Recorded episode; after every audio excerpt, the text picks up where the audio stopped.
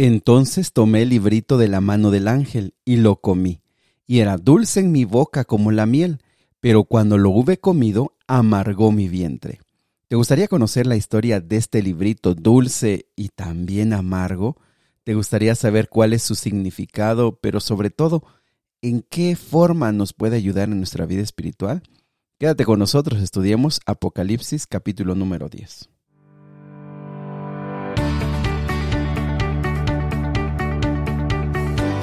Nuevamente bienvenidos amigos y amigas al plan Raivados por su palabra. Que guste saludarles esta mañana, mandarles un fuerte abrazo de año nuevo. Estoy seguro que de alguna manera están celebrando, festejando y también, ¿verdad?, eh, haciendo corte de caja de nuestra vida y los nuevos propósitos para este año. Pues desearte lo mejor, desearte que Dios te bendiga, que Dios te acompañe y sobre todo que este año se inicie, ya que este año que está terminando, pues no lo iniciamos estudiando la Biblia juntos, pero yo creo que este año lo podremos hacer. Así que mis mejores deseos para ti, un fuerte abrazo. Si nos conocemos, pues con mucho gusto, que ya nos conocemos, ¿verdad? Decirte que apreciamos mucho la amistad que tenemos contigo. Si no tenemos el gusto, placer de conocernos, pues yo creo que durante este año lo vamos a hacer a través, por lo menos de manera virtual, ¿verdad? Pues bien, vamos a estudiar el capítulo de hoy, Apocalipsis capítulo número 10, que es el el capítulo de hoy y abre tu Biblia, por favor. Muy bien, el capítulo de hoy vamos a centrarnos solamente en algunos versículos que nos van a que podemos aprender algo muy práctico de ellos, ¿verdad? Versículo número 2, eh, desde el 1 dice, vi descender del cielo a otro ángel fuerte, envuelto en una nube, con el arco iris sobre su cabeza, y su rostro era como el sol, y sus pies como columnas de fuego tenía en su mano un librito abierto y puso su pie derecho sobre el mar y el izquierdo sobre la tierra. Este ángel majestuoso es un ángel que se describe con mucha gloria, eh, trae en la mano un librito que está abierto. Y entonces eh, dice que pone sus pies sobre el, sobre el mar y sobre la tierra y eso nos ayuda a entender que es un mensaje para todo el mundo.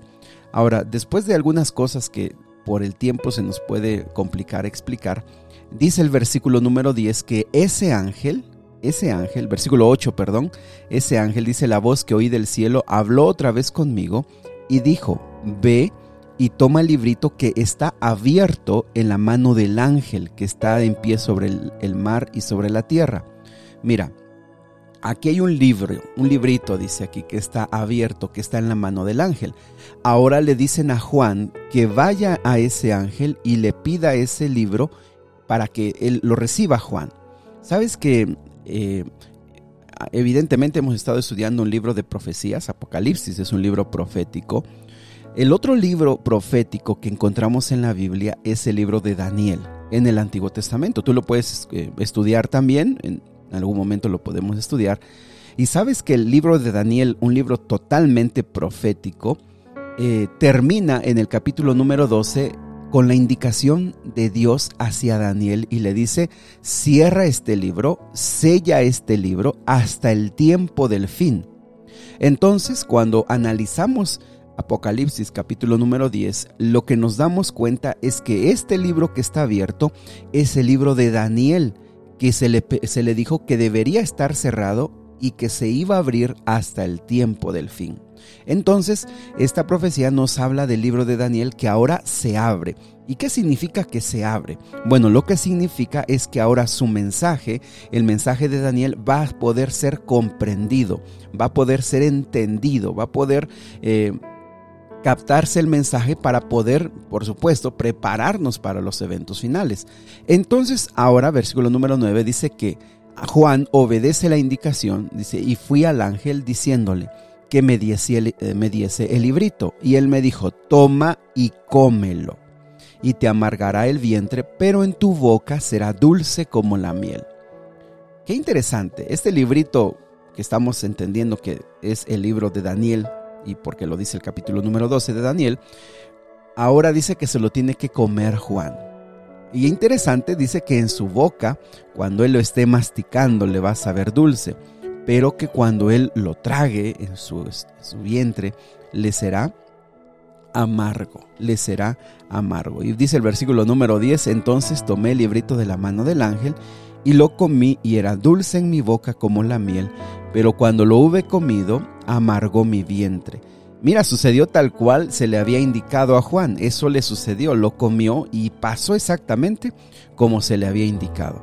Ahora, ¿qué significa eso? ¿Cuándo fue el cumplimiento de esta profecía? ¿O en qué momento esto se cumplió? ¿Y de qué forma se cumplió? Bueno, comentarte que en el siglo XIX eh, sucedió un movimiento a nivel mundial que tenía que ver con el estudio de las profecías.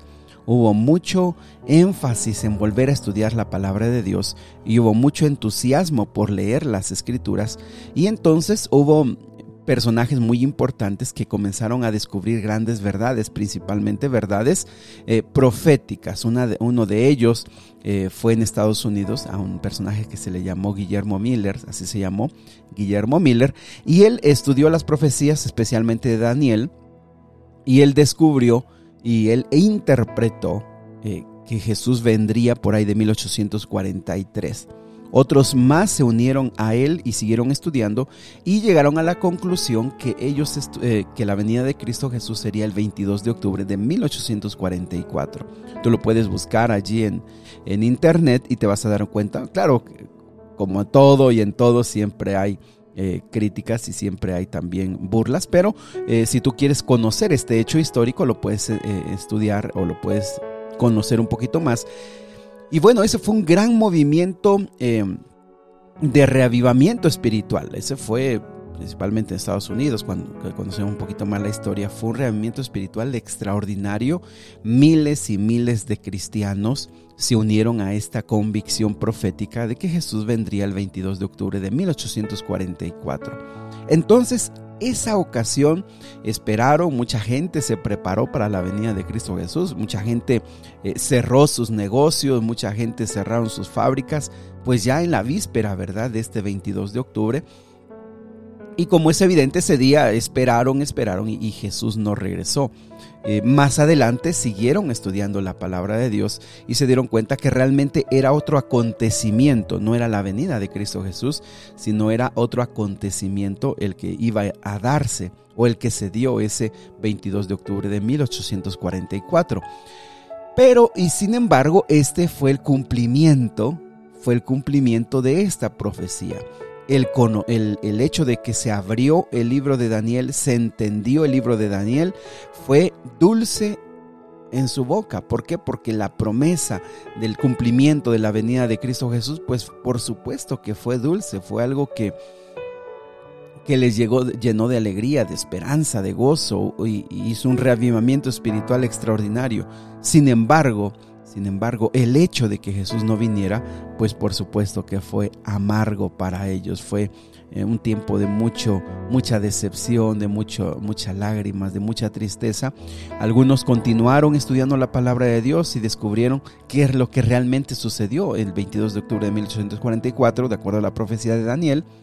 Otros eh, dejaron de creer en Dios y otros regresaron simplemente a sus iglesias, de las cuales habían venido o se habían unido todos en una misma esperanza.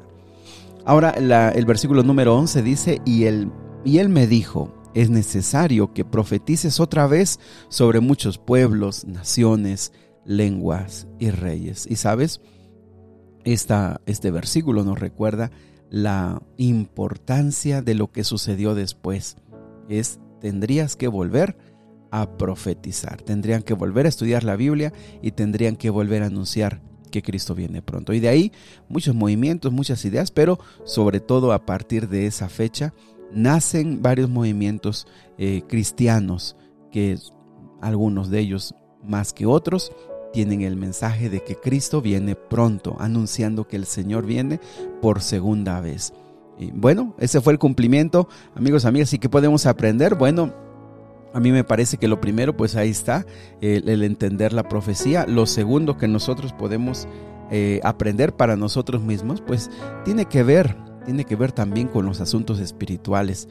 Muchos de los asuntos que, muchos de los principios, muchas de las eh, enseñanzas bíblicas, Eh, sucede que a veces las recibimos con mucho amor y son dulces para nuestra vida, pero que a veces cuando las ponemos en práctica, cuando las vivimos, a veces son amargas, a veces no, mm, en vez de que mejoren nuestra vida, parece que la complican. y así como la palabra de Dios en tiempo de Juan eh, la comió y le pareció dulce, después nos parecen amargas. ¿Y a qué me refiero? ¿O qué puede ser? Bueno, imagínate que ahora, principalmente ahora que comienza el año y después de haber estudiado tanto tiempo, tantos días la palabra de Dios, tú decidas hacer cambios y digas, me voy a proponer estudiar más la Biblia, leer más, conocer más, pero sobre todo voy a practicarlo. Y entonces eh, tú decidas eh, hacer cambios en tus hábitos, en tu forma de vivir, decisiones trascendentes y, tú digas, eh, eso para mí, híjoles, qué bonito, está haciendo bien para mi vida, estoy cambiando, estoy siendo diferente, pero pasando los días puedan traerte complicaciones con tu familia, con tus seres queridos, con tu trabajo, y entonces digas, oye, parece que hice cambios para bien, pero mm, tengo más problemas.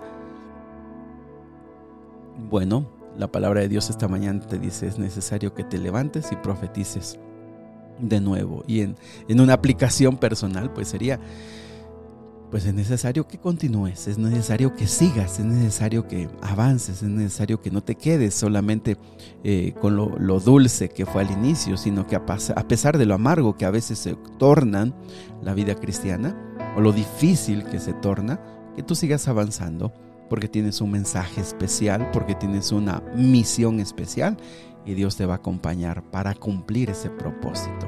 Así que, bueno, es una aplicación que podemos hacer en nuestra vida personal, ¿verdad? Te mando un fuerte abrazo, que Dios te bendiga, que pases un excelente día y te invito que a pesar de las ocupaciones y de las eh, tareas que hacemos ahora en estos primeros días, que todavía para la mayoría son días libres, bueno, que no te olvides de leer la palabra de Dios. ¿Verdad? Te mando un fuerte abrazo. Vamos a orar, querido Dios y Padre. Gracias porque tu palabra está ahora abierta, la profecía está abierta y, con eso entendemos que nosotros podemos hoy comprender eh, las profecías bíblicas y pueden ser de bendición para nuestra vida y nosotros podemos tener la certeza de que tu palabra es inspirada ya que se cumple lo que tú dices. Ayúdanos Señor para que como Juan no solamente nos quedemos eh, con la parte dulce del Evangelio, sino cuando se vienen las cosas amargas o difíciles, nosotros podamos mantenernos nuevamente, levantarnos. Y como pasó con Juan, es necesario que profetices de nuevo. Ayúdanos, Señor, a hacerlo en el nombre de Jesús. Amén. Que Dios te bendiga, que los propósitos que te pongas este año y las metas que te pongas, por supuesto que si son eh, lo mejor, correctas, son buenas. Que Dios te ayude para alcanzarlas. Es mi, mi más grande deseo. Que Dios te bendiga.